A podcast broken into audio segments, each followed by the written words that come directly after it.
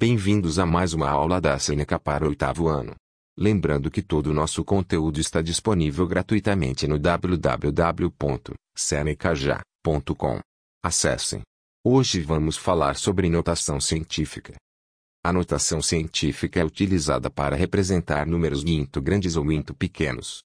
Assim, os números são escritos no formato A multiplicado por 10, elevado a n, em que é um número entre 0 e 10, e n é o número de casas para mover a vírgula. Exemplos. 1 milhão em notação científica fica 1, vezes 10, elevado a 6. 0,0004 em notação científica fica 4, vezes 10, elevado a menos 4.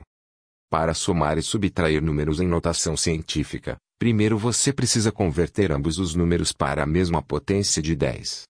Desta forma, consegue fazer a operação normalmente. Mas não se esqueça de ajeitar o número resultante de novo. Ou seja, ele deve ser entre 1 e 10.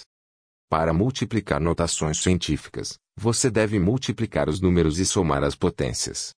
Para dividir notações científicas, você deve dividir os números e subtrair as potências. Chegamos ao final desse episódio. Lembrando que tem muito mais conteúdo, exemplos e exercícios gratuitos disponíveis no www.senecaja.com. Até mais.